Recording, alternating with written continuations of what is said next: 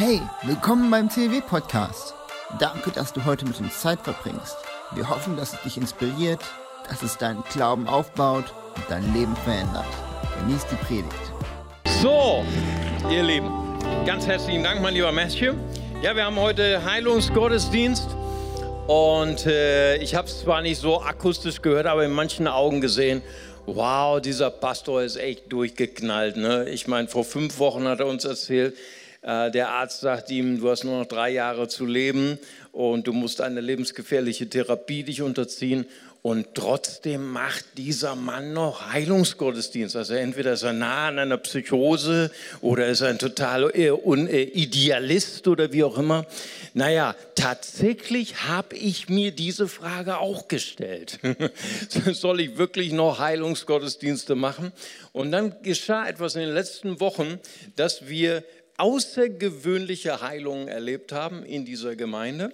Und, äh, und habe ich so, wo ich nochmal so daran erinnert und gedemütigt, ich meine, das wisst ihr alles schon, ich mache jetzt ein bisschen Spaß, natürlich wusste ich das auch schon, dass nicht wir die Heiler sind, sondern Jesus ist der Heiler. Amen. Und wir beten nicht für Menschen, weil wir so gesund sind, weil wir uns so stark fühlen, weil wir so toll sind, sondern wir beten, weil Jesus uns dazu beauftragt hat. Amen. Wir sind nicht als Kirche für uns da, sondern wir sind als Kirche da für die Kranken. Und wir werden jetzt eins von diesen vier außergewöhnlichen Stories der Heilung, die werden wir jetzt sehen. Habt viel Spaß dabei. Eine große Freude und eine Ehre für uns, wenn du das mit uns teilst. Ja, also ich war in einer tiefen Depression ich möchte dazu sagen, dass ich mich sehr herzlich bedanke bei allen aus der Gemeinde, die für mich gebetet haben. Im letzten Herbst war ich zwei Monate auf dem Venusberg in der psychiatrischen Klinik. Ähm, es war sehr schrecklich, es war sehr dunkel, ich habe überhaupt kein Licht am Horizont gesehen und hätte nie, nie, nie gedacht, dass ich mal da wieder rauskomme. So, ich habe also die Bibel mitgenommen natürlich. Ich habe jeden Tag, äh, Tag und Nacht äh, die Bibel aufgeschlagen und habe viel gebetet, obwohl Gott sehr fern war. Also ich habe ihn gar nicht gespürt. Er war, ja, ich, ich habe selbst nicht verstanden, aber es ist so. Und ähm, was mich aber ähm, begleitet hat, ich habe viele Dinge aus der Bibel auswendig gelernt, so zum Beispiel äh, Apostelgeschichte äh, 2, 28. Äh, da steht, äh, du zeigst mir den Weg, der zum Leben führt, du beschenkst mich mit Freude, denn du bist bei mir. Und das habe ich wirklich als Motto Tag und Nacht gesagt und äh, hätte auch nicht äh, gedacht, dass es jemals wieder so würde, dass ich mich wieder ins Leben zurückgeführt, äh, dass ich wieder ins Leben zurückgeführt äh, werden würde und wieder mit Freude beschenkt würde. Das hätte ich nie für möglich gehalten. Das ist so großartig, Toni. Wir freuen uns auch alle total darüber. Und das ist ja auch wirklich ein Wunder, was Jesus getan hat in deinem Leben. Es ja. war ja, glaube ich, auch ausgelöst durch eine ganz tiefe Trauer, ja. die du durchlitten hast. Ja.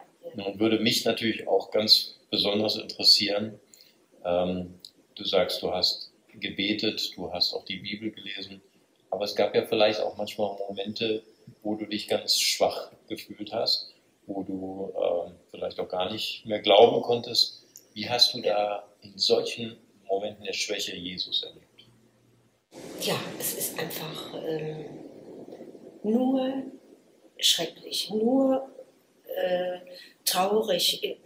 Gott sei Dank weiß ich schon gar nicht mehr, wie schrecklich es war. Ich habe immer gebetet, Herr, heile mein Durcheinander im Gehirn, weil es war spürbar ein Durcheinander. Äh, aber trotzdem ähm, habe ich immer an Gottes Wort festgehalten. Also, dass er mir einen guten Schlaf schenkt, der, äh, den er mir auch geschenkt hat, ähm, dass er mich äh, trotz allem ähm, an meiner Seite ist und ich, ich bin so voller Lebensfreude, mehr denn je zuvor. Großartig. Wirklich mehr denn je zuvor.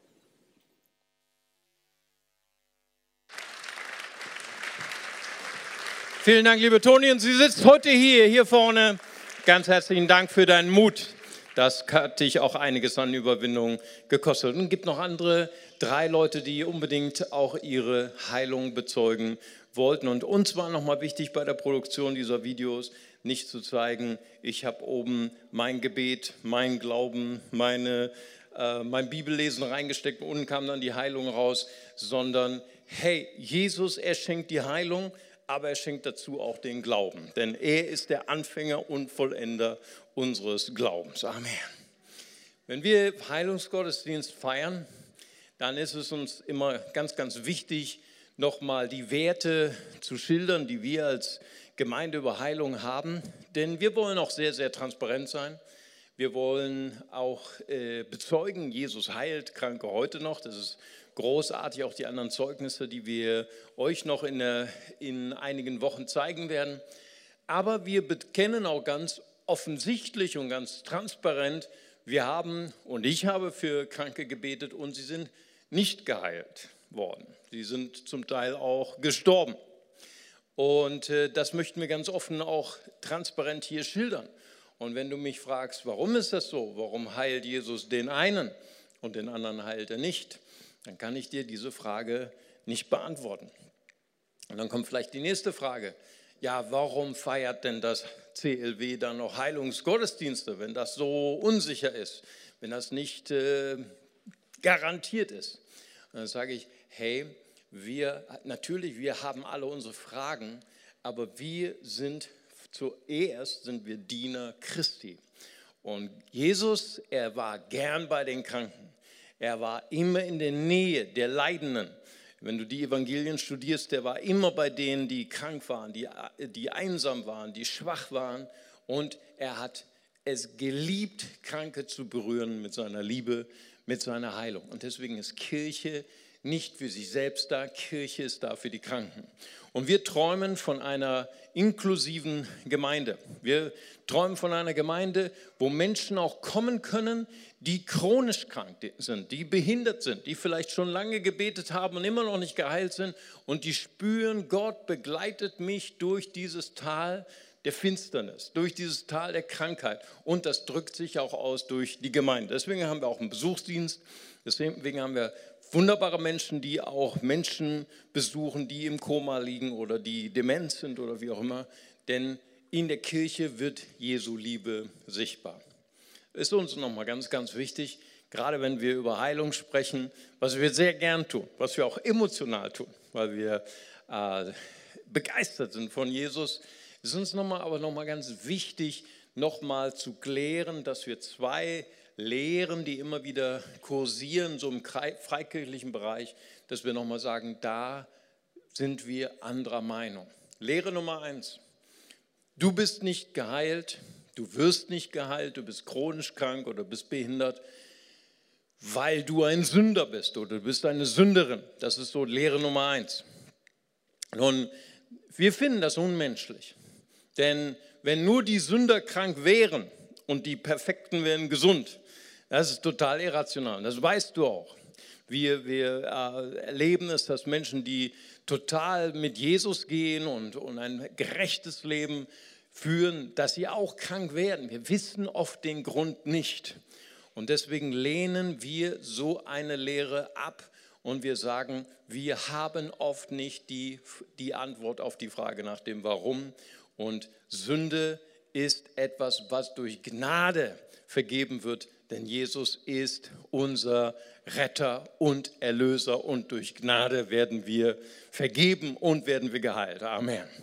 Und das Zweite ist, du bist nicht gesund, du wirst nicht geheilt, du bist behindert, du bist chronisch krank, weil du nicht genug geglaubt hast. Auch diese Lehre lehnen wir ab und empfinden wir als unmenschlich, als ob Glaube eine Leistung wäre. Glaube ist keine Leistung, auch selbst Glaube ist ein Geschenk. Wir haben es schon zitiert, Hebräer 12, 2. Jesus Anfänger und Vollender unseres Glaubens, Römer 10, Vers 17. Der Glaube kommt aus der Predigt, aus dem Hören der Predigt und die Predigt kommt aus dem Wort Christi. Jesus, er schenkt uns nicht nur die Heilung, er schenkt uns auch den Glauben. Amen. Wir folgen keiner Religion, wir folgen Jesus Christus. Wir haben gestern noch mal ganz kurzfristig entschieden, heute war eigentlich ein CLW nachgefragt, terminiert. Ich hatte es so ein bisschen aus den Augen verloren. Wir machen es trotzdem, gerade auch aus meiner persönlichen Situation heraus. Es ist schon hochinteressant, krank zu sein, unheilbar krank zu sein und mit den verschiedenen Reaktionen umzugehen. Und wir machen nach dem zweiten Gottesdienst um 14.15 Uhr bis 15.15 Uhr machen wir ein Predigt-Nachgespräch. Das ist ein neues Format im CLW, CLW nachgefragt. Dort bist du herzlich willkommen. Das ist unten im Café, äh, im CLW-Café.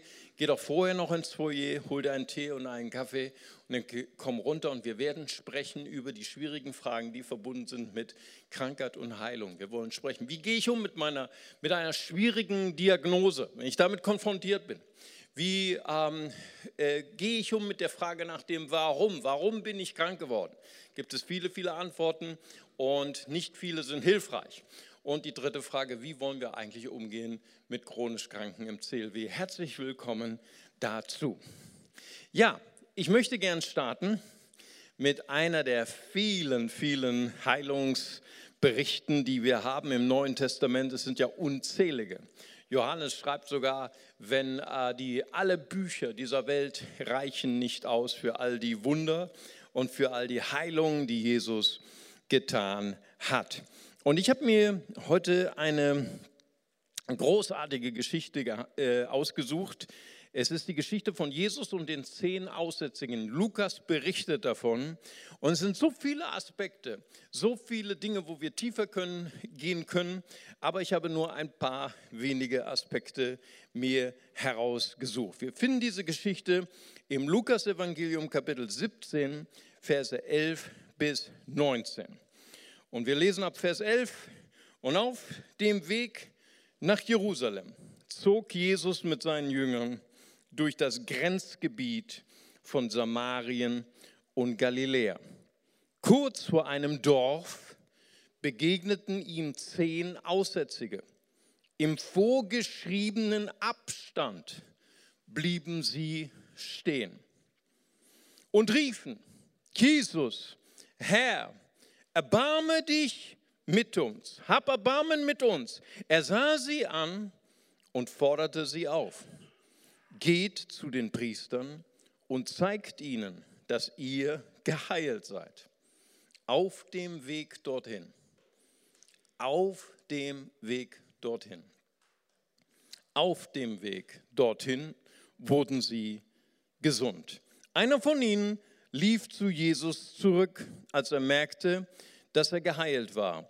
Laut lobte er Gott. Er warf sich vor Jesus nieder und dankte ihm. Es war ein Mann aus Samarien. Jesus fragte, waren es nicht zehn Männer, die gesund geworden sind? Wo sind denn die anderen neun? Wie kann es sein, dass nur einer zurückkommt, um sich bei Gott zu bedanken? Noch dazu ein Fremder. Zu dem Samariter aber sagte er, steh wieder auf, dein Glaube hat dich geheilt.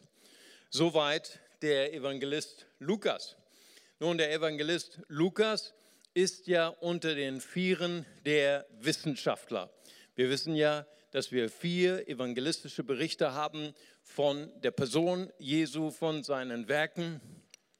Da haben wir einmal Matthäus, er schreibt ja für die Juden und präsentiert Jesus als den Meschiach, als den König. Wir haben Markus, er schreibt für die Römer. Er ist Jesus, der der Wunder wirkt, Jesus, der der handelt, Jesus, der sofort Dinge tut. Wir haben Johannes, der an die Gemeinde schreibt und er präsentiert Jesus, der der wahre Gott ist und der wahre Mensch und Jesus, der sich der Gemeinde offenbart als der wirkliche Herr. Und wir haben Lukas und er ist der Wissenschaftler. Paulus nennt ihn den geliebten Arzt. Äh, wahrscheinlich war er Hellenist, das heißt also Jude, der in der Diaspora lebte. Er lebte in Syrien.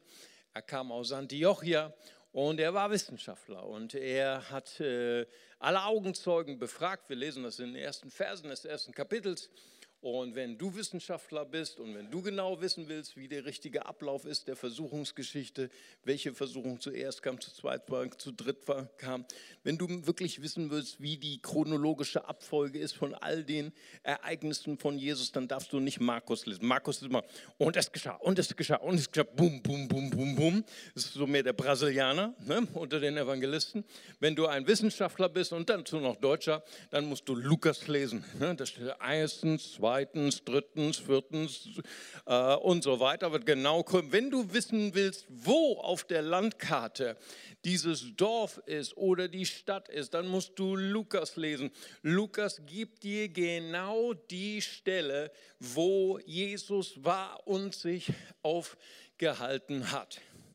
Es gab einen äh, Altorientalisten, ein äh, Historiker, der sich besonders zentriert hat auf das römische Reich und die römischen Bauten in der Türkei, im Nahen Osten, Sir William Ramsay. Er war zum Schluss der Professor an der Uni in Oxford und er war ein Skeptiker. Und er hat sehr viele Ausgrabungen geleitet in äh, der Türkei und hat im Rahmen seiner äh, römischen Geschichtsdarstellung äh, hat er auch zeigen wollen, dass Lukas, der Schreiber des Evangeliums, der Schreiber der Apostelgeschichte, keine Ahnung hatte von den geografischen Begebenheiten. Und so hatte er versucht, Lukas zu widerlegen.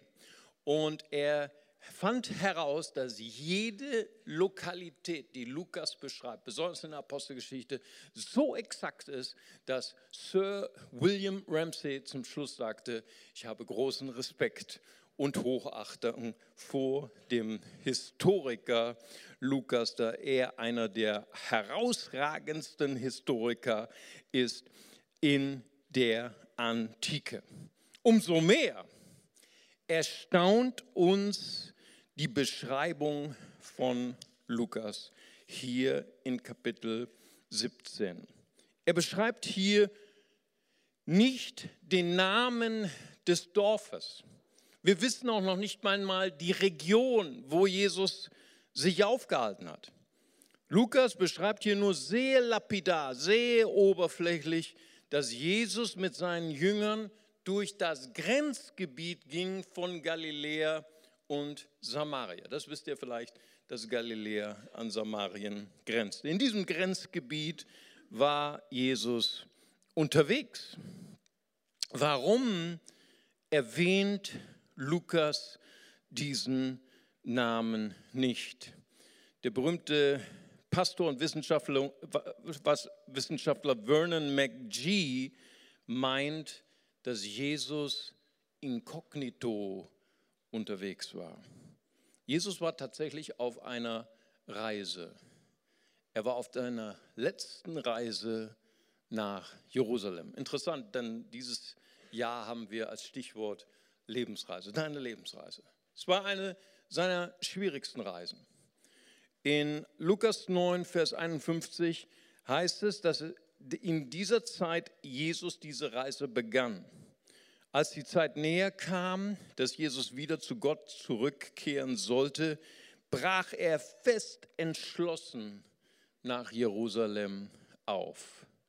In der Elberfelder Übersetzung wird es hier übersetzt, er wandte sein Angesicht darauf, nach Jerusalem zu gehen. Jesus wusste, was ihm begegnen würde. Jesus hatte es dreimal seinen Jüngern vorausgesagt. Hier in Lukas äh, sagt er es in ähm, Kapitel 18, Vers 31 voraus. Ich werde nach Jerusalem gehen, dort werde ich leiden, dort werde ich sterben, dort werde ich auferstehen. Jesus war inkognito unterwegs. Er war nicht unterwegs für den Ruhm der Massen. Er war nicht unterwegs, dass er fotografiert würde in irgendeiner der großen Städte bei einer Predigt, um für so und so viel tausend Likes zu bekommen. Er war unterwegs auf seiner Reise im Leid. Und genau auf dieser Reise geschah dieses Wunder. Es ist interessant. Elberfelder übersetzt den Vers 11 und es geschah. Und es geschah. Du bist vielleicht gerade in einer schwierigen Lebensreise unterwegs, in der du leidest, in der du schwierige Herausforderungen hast. Aber ich möchte dich heute das allererste, das, den allerersten Punkt ermutigen, wenn du auf einer Reise bist, die schwierig ist für dich, wenn du in schwierigen Herausforderungen bist, deine Schwierigkeiten, dein Leid hat immer ein Wozu. Letztens habe ich einen Telefonanruf bekommen von einem Pastor, ich habe ihn jahrelang nicht gesprochen. Er war in einer tiefen Depression. Er hatte ein Trauma erlebt und äh, war jahrelang nicht fähig zu arbeiten. Und als er mein Video gesehen hat auf äh, YouTube, dann sagte er, dann werde ich jetzt doch Pastor Mario anrufen. Sonst hätte er mich nie angerufen. Das heißt, seitdem ich meine Diagnose offen gesagt habe, habe ich auf einmal Gespräche habe ich auf einmal offene Türen, die ich vorher nie gehabt habe. Und er rief mich an und ich ging am Telefon. Ich war so voller Freude, weil wir waren sehr gute Freunde früher und wir haben zusammen gelacht und dann sagte er, wow Mario, ich habe gedacht, du liegst im Bett, du kannst nichts mehr tun. Ich sage, noch geht es mir gut. Und wir haben zusammen gelacht und so, und so weiter und, und ich durfte ihn ermutigen durch einen Eindruck Gottes. Und zum Schluss hat er, bevor wir den, den Telefonhörer aufgelegt haben, hat er gesagt, Mario, eigentlich wollte ich dich ermutigen, aber du hast mich ermutigt. Jesus, er war unterwegs auf seiner Reise im Leid nach Jerusalem, aber Gott gebraucht jedes Leid für ein wozu. Er wäre nie diese Strecke gegangen. Er wäre nie diese Strecke gegangen, wenn er nicht diese bestimmte Bestimmung gehabt hat. Und deswegen lautet unser erster Kerngedanke, Gott weiß, was die Bestimmungen unserer schwierigen Herausforderungen sind. Das nächste Wort ist, da waren zehn Männer. Zehn Männer. Zehn Männer die von Adam abstammten.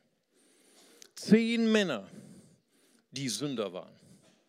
Zehn Männer, für die Jesus gekommen ist, um sein Leben zu geben. Jesus, er kam nicht für die Gerechten. Jesus, er kam für die, die krank sind. Er kam für die, die getrennt sind von Gott. Und es heißt hier im Text, sie standen in dem vorgeschriebenen Abstand. Manche Theologen sagen, es waren ungefähr 100 Ellen. 100 Ellen sind 50 Meter. Ich habe extra nochmal nachgeschaut im Internet. Ein offizielles Fußballfeld sind 45 Meter bis 90 Meter bei der WM Breite. Das heißt also ein vorgeschriebener Abstand von jemand, der aussätzig war, zu jemand, der gesund war, war ungefähr so, wie wenn du auf der einen Seite des Fußballfelds in der Längslinie und dann über die Breite mit jemandem sprichst. Kannst du heute Nachmittag mal machen. Kannst du mal zu einem Fußballfeld gehen und dann kannst du dich mal mit deiner Frau unterhalten und dann siehst du, die Kommunikation ist noch schwieriger geworden, als sie sowieso schon ist, nicht wahr? Sie waren getrennt. Sie waren getrennt von ihren Ehefrauen, sie waren getrennt von ihren Kindern, sie waren getrennt von ihren Eltern, sie waren getrennt von ihren Nachbarn und sie konnten immer nur von der Breite eines Fußballfelds winken und wichtige Kommunikation austauschen, aber immer unverständlich. Unverständlich. 3. Mose 13, 45, 46 schildert uns den Zustand eines Aussätzigen.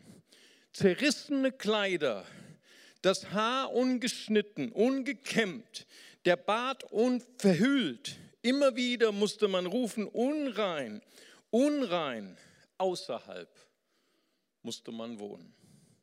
Der berühmte Theologe Dr. Thompson er einmal die Strecke gegangen ist von Jericho nach Jerusalem, als er durchs Kidron-Tal kam, die letzten Meter, bevor er nach Jerusalem kam, schreibt in seinen Aufzeichnungen, und dann wurden wir als Reisegruppe auf einmal umstellt von einer Gruppe von Aussätzigen. So viel Erbarmenswürdiges, Hoffnungsloses haben wir noch nie gesehen. Kleine Kinder, ältere Männer streckten uns ihre Arme entgegen, die ohne Hände waren, nur um ein paar Schekel zu erhalten. Was für ein Kontrast. Die zehn Männer getrennt von Jesus zu den zwölf Männern, die bei Jesus waren. Was für ein Kontrast ist es, wenn die Sünde herrscht in dem Leben eines Mannes. Man ist getrennt von Jesus. Und hier ist einer, so lesen wir später, einer von ihnen war Samaritaner. Wie kommt der dort in diese Gruppe?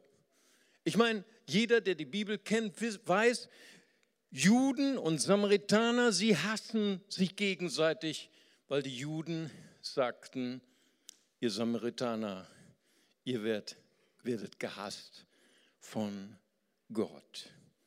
Aber sie alle waren unter Aussatz. Sie alle waren eins in ihrem Elend. Jemand hat einmal geschrieben, dass das Buch Levitikus, was den Aussatz beschreibt, das Buch der Anbetung ist. Es fällt mir schwer, das Buch Levitikus als das Buch der Anbetung anzuerkennen. Ich war letztens bei meiner Mutter zu Besuch und fand ihre alte Bibel. Und eine Erinnerung kam mir hoch und ich war immer schlecht in Mathematik in der fünften, sechsten Klasse. Und dann hatte ich mal so einen Schuss, einen Shoot und ich bekam eine Eins zurück. Und da habe ich gedacht, obwohl ich Atheist bin, ich muss doch diesem Gott einmal dafür danken, dass ich da Eins bekommen habe. Und schlug einfach so die Bibel mal auf und habe gesagt, ich, als Dank werde ich eins von diesen Kapiteln lesen. Und ich kam auf Levitikus Kapitel 11. Das ist die Unterscheidung der reinen von den unreinen Tieren. Eins der schrecklichsten Kapitel in der ganzen Bibel aber ich habe dazu gestanden und ich habe das ganze Kapitel gelesen. Seitdem nie wieder. Levitikus ist deswegen das Buch der Anbetung, weil nur mit reinem Herzen kannst du Gott nahen. Nur mit deinem gereinigten Leben kannst du Gott nahen. Diese zehn waren getrennt von Gott. Und das ist der, der einzige Punkt, der hier rauskommt. Es gibt keine Heiligkeit von uns selbst. Selbst ein Samaritaner und ein Jude, sie hatten keinen Unterschied. Paulus schreibt es in Römer 3, Vers 9. Haben wir Juden nun irgendeinen Vorzug vor den anderen Menschen? Ich sage nein, ganz und gar nicht. Sünde macht uns alle gleich. Sie trennt uns von Gott. Und das dritte ist, Sie schrien, Jesus, Meister, erbarme dich unser. Sie hatten gehört von Jesus. Jesus, der der Meister ist, der der Herr ist, der sie reinigen könnte. Das ist genau das, was im Levitikus beschrieben wird. Wenn dann jemand geheilt wurde, durch die Kraft Gottes und keinen Aussatz mehr hatte, ging er zu dem Priester, ging er zu dem Mann, der die Macht hatte zu entscheiden, du bist jemand, der getrennt ist von der Gesellschaft oder du darfst wieder zurück zu deiner Ehefrau, zu deinen Kindern. Und dann wurde eine Zeremonie durchgeführt. Diese Zeremonie lesen wir in Levitikus Kapitel 14.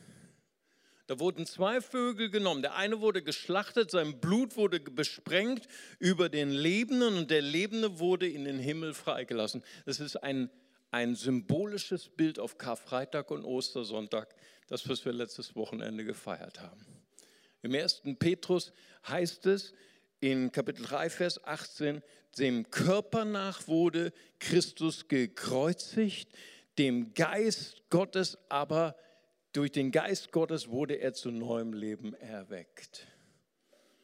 Jesus, er ist nicht nur unser Heiler, er ist unser Herr, er ist unser Retter. Und dann tat Jesus das Außergewöhnliche. Sie riefen Jesus Meister, erbarme dich unser. Und Jesus sagte zu ihnen, geht hin und zeigt euch den Priestern. Absolut irrational. Ich weiß nicht, ob du dich hineinversetzen kannst in diese Situation. Sie sind zerfressen von Lepra. Jesus spricht zu ihnen und sie sind immer noch unverändert krank. Und jetzt sollen sie zu dem gehen, der vor vielen Jahren das Urteil über sie ge gefällt hat. Du bist unrein. Du darfst nicht mehr mit deiner Frau zusammen wohnen. Du darfst nicht mehr mit deiner Verlobten zusammen sein. Du darfst nicht mal bei deinen Kindern sein. Und sie gingen los. Was für eine Entscheidung. Heilung zu empfangen bedeutet manchmal sein Leben in Gottes Hand zu legen und demütig zu sein. Denken wir an Naaman im Alten Testament. Auch er war aussätzig. Und die, seine Dienerin sagte, ich kenne den Propheten, den Mann Gottes, Elia. Geh zu ihm, er kann dich heilen. Und er geht zu Elia und er hat ganz genau im Kopf, wie das ablaufen würde mit seiner Heilung. Er würde dorthin kommen, er hat auch schon Geschenke vorbereitet, er wollte bezahlen für seine Heilung. Und er hat sich das vorgestellt, der Prophet kommt aus dem Haus, legt ihm die Hand auf und er wird geheilt und nichts von seiner Vorstellung ist eingetroffen. Der Prophet kommt noch nicht mal aus dem Haus. Er schickt nur seinen Diener und sagt, geh zum Jordan, tauche dich siebenmal unter. Und Naaman, er ist ein General, okay, er ist ein Hochgestellter der Armee. Er ist zornig. Gibt es nicht sauberere Flüsse als den Jordan? Ich kann aus Erfahrung reden. Ich habe schon im Jordan getauft. Ja. Ich hatte äh, sieben Täuflinge und die haben alle ihre Geschichten erzählt und die waren lang. Und da habe ich ungefähr eine, eine, eine, halbe Stunde oder länger im, im Jordan, dort in Kinneret, da gestanden. Und im Jordan gibt es viele Flüsse und die fingen an zu krabbeln, zu beißen an meinen Waden. Es war, es war nicht so schön dort. Und, und äh, der General ist zornig. Und ein Diener geht zu ihm hin und sagt, hätte der Prophet etwas Schwieriges von dir gefordert, du hättest es getan. Und er demütigt sich. er geht in den Jordan, taucht sich unter, einmal, schaut seinen Körper an, immer noch krank, schaut den Diener an. Der Diener sagt, mach weiter. Zweimal, dreimal, viermal fünfmal, sechsmal. Immer noch nichts passiert. Schaut den Diener vorwurfsvoll an. Der Diener muss ein unglaublich geduldiger Mann gewesen sein. Mach weiter. Siebenmal und er ist geheilt. Es war absolut irrational, was Jesus von den Aussätzigen verlangte. Geht hin zu denen, die euch die Diagnose gegeben haben, zu denen, die euch verurteilt haben, allein zu leben. Und sie gingen los. Weißt du, Glaube ohne Werke hat keine Kraft. Weißt du, viele Menschen sagen, ich glaube ja, dass Gott heilt. Sie glauben an Jesus, aber der Glaube, der hier beschrieben wird, ist der Glaube in Jesus. Weißt du, viele Menschen glauben, ja, ich glaube, Jesus kann andere heilen, aber ob er mich heilt, das ist noch mal eine ganz andere Frage. Ja, ich glaube, Jesus kann andere Menschen retten, aber ob er mich rettet, das ist eine völlig andere Frage. Jakobus 2, Vers 14 heißt es, welchen Wert hat es, wenn jemand behauptet, an Christus zu glauben, aber das nicht in seinen Taten zu erkennen ist? Füge deinem Glauben Taten hinzu. Wenn du eine Diagnose bekommen hast, ist wichtig, dass du aktiv wirst, dass du anfängst, dich für Gesundheit und Heilung zu entscheiden. Das bedeutet, dass du vielleicht deine Ernährung umstellst. Es bedeutet weniger Zucker, weniger Fett, mehr Sport, weniger Rauchen, am besten gar nicht mehr rauchen, weniger Alkohol, vielleicht auch mal zum Gesundheitscheck zu gehen. Entscheide dich, charakterlich an dir zu arbeiten. Vielleicht sagst du, ich glaube daran, dass Jesus heilig machen kann, aber wenn du deinem Glauben keine Taten hinzufügst, dann ist dein Glaube kraftlos. Geh, geh hin und setze dich einer Kleingruppe aus. Tu es heute noch. Menschen, die fehlerhaft sind, genauso wie du, und lerne zu vergeben. Lerne geduldig zu sein. Lerne langmütig zu sein. Sage, ich möchte meine Ehe retten. Ich möchte zur Seelsorge gehen. Ich möchte zur Therapie gehen. Ich möchte zur Eheberatung gehen. Vielleicht habt ihr den Witz gehört von einem Ehepaar, die 50 Jahre Hochzeit feiern. Und sie sitzen auf der Veranda und die Frau sagt zu ihrem Mann, Schatz, weißt du noch, wie du damals, als wir noch verlobt waren, mir durchs Haar gestrichen hast? Und er streichelt ihr so durch die Haare. Und dann sagt, er, sagt sie, Schatz, weißt du noch, wie du damals, als wir noch verlobt waren, mir auf die Wange geküsst hast? Und er küsst sie auf die Wange. Schatz, weißt du noch, wie wir, als wir damals verlobt waren, du an meinem Ohrläppchen geknabbert hast? Auf einmal steht er auf und geht ins Haus. Und sie sagt, wo gehst du hin? Er sagt, ich hole meine Zähne. Hey, wenn du an deiner Ehe arbeiten möchtest, wenn du an deinem Charakter arbeiten möchtest, es genügt nicht zu sagen, Jesus ist heilig, du musst auch etwas tun. Halte dich fern von destruktiven Menschen. Halte dich fern von Menschen, ach, du wirst ja doch nicht geheilt. Es wird ja doch nichts mit deinem Traum. Es ist wichtig, dass du Menschen kennenlernst, die an dich glauben und die den gleichen Glauben teilen wie du. Fokussiere dich nicht auf deine Angst, fokussiere dich auf Jesus. Und es ist wichtig zu wissen, wie. Ich habe letztens eine E-Mail bekommen und da stand dann drin, ja Pastor, das ist sehr richtig, dass man keine Angst haben darf als Christ. Ja, danke schön. Wusste ich auch irgendwie schon, nicht wahr? Ich meine, als ich meine Diagnose bekommen habe, Herr Warnsch, Sie eben nur noch drei Jahre zu leben, da hatte ich zwei Wochen Angst und ich wusste nicht, wie ich da rauskam. Aber ich habe gelernt durch die Kraft des Heiligen Geistes, es ist wichtig, diese Angst in die Ecke zu stellen. Sie ist da, sie darf da sein. Jesus hat Angst gehabt, die Propheten haben Angst gehabt, viele Männer Gottes hatten Angst. Aber ich brauche mich nicht von der Angst regieren zu lassen. Und ich fing an, Bibelstellen auswendig zu lernen. Weißt du, es ist so kostbar, Gottes Wort auswendig zu lernen. Philippa 4, Vers 13, ich vermag alles durch den, der mich mächtig macht. Amen. Psalm 27, Vers 1, der Herr ist mein Licht und mein Heil. Vor wem sollte ich mich fürchten? Sie gingen hin. Auf dem Weg wurden sie geheilt. Füge deinem Glauben füge ihm Werke hinzu. Wir glauben, dass Ärzte heilen, helfen, Jesus heilt. Wir sind dankbar für Ärzte, doch unser Vertrauen liegt auf unserem Doktor Jesus. Amen. Deswegen ist es wichtig. Und mein letzter Punkt, und ich bin leider schon in der roten Zeit, aber den haue ich trotzdem noch raus. Einer kam zurück. Ich meine, die Auslegung liegt auf der Hand, oder? Die, die einfachste Auslegung ist, Menschen sind undankbar, oder? Nur einer kam zurück, um Jesus zu danken. Und es ist die einfachste Auslegung. Und es war ja auch, schau mal, sie sind zu dem gegangen, der vor vielen Jahren zu ihnen gesagt hat, du musst dich trennen von deiner Verlobten, du musst dich trennen von deiner Frau. Nun waren sie geheilt. Der erste Schritt war, zurück zu meiner Geliebten. Zurück zu meinen Kindern, war ganz menschlich. Oder war einer, er war Samaritaner, er kam zurück zu Jesus. Und mein Punkt ist, weißt du, wir, die wir krank sind, wir sehnen uns nach Heilung. Aber das ist nicht genug als Ziel. Du brauchst ein größeres Ziel als Heilung. Du brauchst Jesus in deinem Leben. Jesus ist kostbarer als Heilung.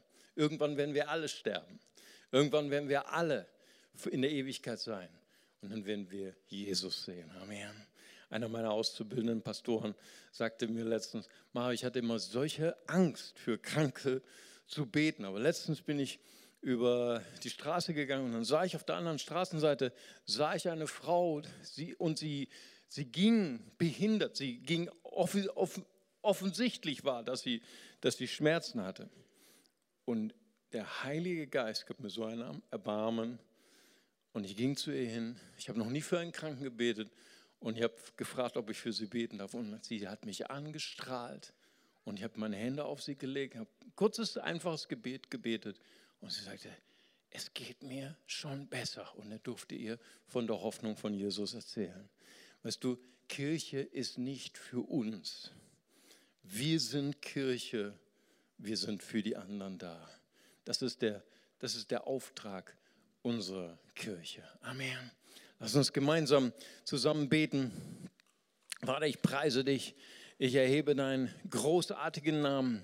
Vater, ich danke dir heute für Heilungsgottesdienst, Vater. Ich danke dir jetzt schon für all die Wunder, die du tun wirst, Vater. Aber ich möchte beten für das größte Wunder, Herr, dass Menschen ihr Herz öffnen für Jesus Christus. Und deswegen werden unsere Augen geschlossen bleiben. Möchte ich gern fragen, vielleicht ist jemand hier, der heute hier ist und sagt, ja, ich brauche Heilung. Aber ich habe heute etwas erkannt. Ich brauche nicht nur Heilung, sondern ich brauche das viel größere, das größere Ziel, Jesus Christus. Er ist dein Herr. Er ist dein Erlöser. Er hat nicht nur die Macht, dich zu heilen. Er hat die Macht, diese Trennung von Gott aufzuheben. Nur er kann dir wirklich Heiligung geben. Nur er kann dir ein wirklich reines Herz schenken.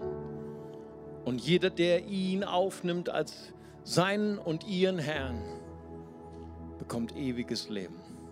Ein erfülltes, ein sinnvolles, ein zielorientiertes Leben.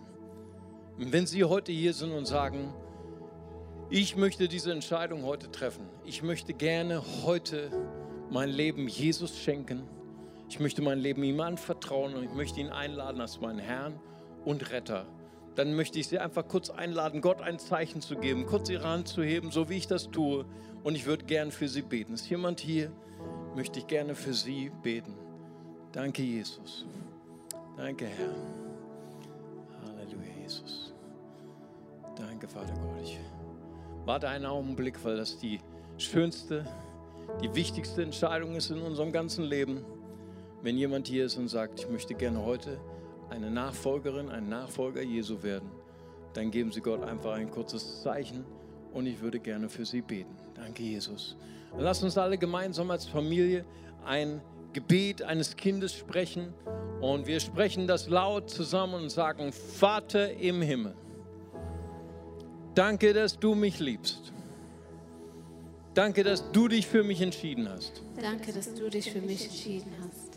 Herr Jesus Christus, Herr Jesus Christus, du bist für mich gestorben und auferstanden. du bist für mich gestorben und auferstanden. Vergib mir meine Schuld. Vergib mir meine Schuld. Ich wähle dich jetzt Ich wähle dich jetzt als meinen Retter und Herrn. als meinen Retter und Herrn. Dir will ich folgen. Dir will ich folgen. Amen. Amen. Und wenn Sie dieses Gebet mitgebetet haben, dann lade ich Sie ein, einfach hier die Treppen hochzugehen, gleich nach dem Gottesdienst und dort oben zur Next Step Lounge. Da sind meine Freunde und die möchten Ihnen gern den nächsten Schritt auf Ihrer Reise mit Jesus Christus erklären.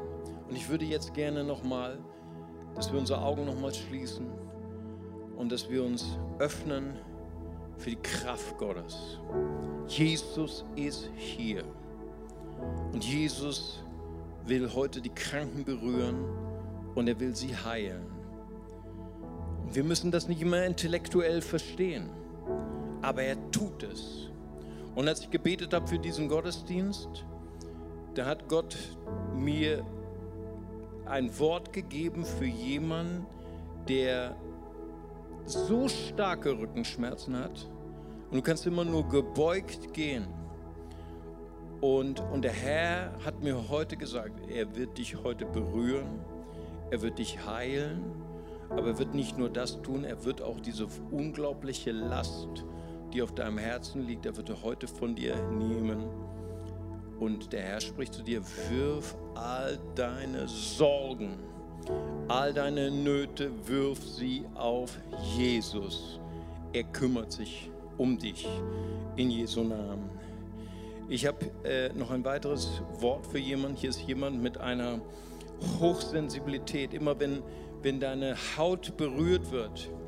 Also einen unglaublichen Schmerz, das begleitet dich schon seit Wochen. Und der Herr wird dich heute berühren. Ist auch manchmal, dass du nachts im Schlaf aufwachst und du voller Schmerzen bist. Und der Herr wird dich heute berühren. Ich danke dir für vollkommene Heilung. Und zwar nicht nur äußerlich, sondern auch innerlich. Ich möchte beten für jemanden, der Angst hat, in der Nacht Auto zu fahren. Das, das, ist schon so, dass du manchmal sogar längere Fahrten schon nicht mehr machst, wo du Angst hast, in, in die Nacht zu kommen. Und der Herr wird heute dich befreien von jeder Angst, denn die perfekte Liebe Gottes treibt alle Furcht aus, sei frei und geheilt. Amen. Preis dem Herrn. Wir werden jetzt einsteigen in den Lobpreis. Wir werden zusammen aufstehen. Wir werden den, der unser Heiler ist. Wir werden den, der, der unser Herr ist. Wir wollen ihn anbeten. Und das Lobpreisteam wird uns hineinführen in den Lobpreis. Und danach wird das Segnungsteam, die Ältesten werden nach vorne kommen. Und dann seid ihr eingeladen, nach vorne zu kommen. Und der Herr wird euch berühren und heilen. Amen. Stehen wir gemeinsam auf und preisen den, der unser Herr ist. Preisen den, der uns erlöst hat von aller Sünde, der den, die Trennung aufgehoben hat, dass wir bei Gott sein können und dass wir ihn erleben dürfen und mit ihm leben dürfen als seine Töchter und Söhne. Jesus Christus. Amen. Hey, ich hoffe, du konntest diese Predigt heute genießen. Ja, dann habe ich zwei Sachen, die ich dich bitten würde zu tun. Erstens, abonniere doch diesen Podcast, unsere CLW Facebook-Seite und unseren CLW Instagram-Account. Dann ist die neueste Predigt immer für dich da, wenn du sie hören willst. Und du bist up to date, was bei uns in der Gemeinde passiert. Und zweitens, komm doch mal in einen unserer Gottesdienste vorbei. Wir würden uns freuen, dich mal persönlich kennenzulernen. Danke für das Anhören dieses Podcastes und Gott segne dich.